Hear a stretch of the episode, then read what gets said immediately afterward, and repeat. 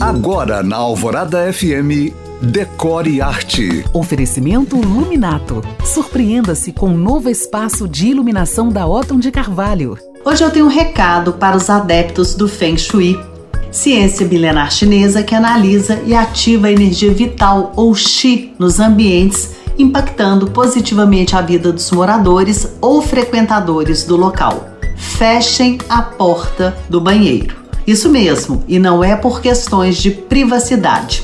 Deixa eu te contar. Segundo Feng Shui, o banheiro é o grande ladrão de energia vital de um imóvel, funcionando como um ralo que suga toda a energia em volta. E por dois motivos. O primeiro é a própria finalidade do ambiente, recolher e tirar para fora da casa, através dos canos, ralo e privada, todas as impurezas do corpo, a água do banho e da higiene pessoal. Os entendidos alegam que, além de sugar a energia que entra no banheiro, se a sua porta ficar constantemente aberta, ele suga também a energia do cômodo vizinho.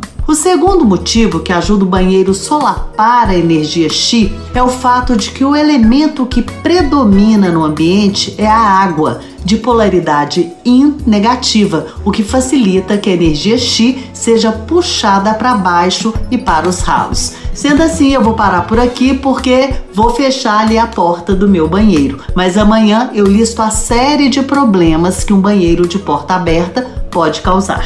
Se você chegou agora, pode ouvir este podcast novamente em alvoradafm.com.br. Para mais dicas, curiosidades e conteúdos, me siga no Instagram em u.cam.find. Eu sou Janina Esther para o Decore Arte.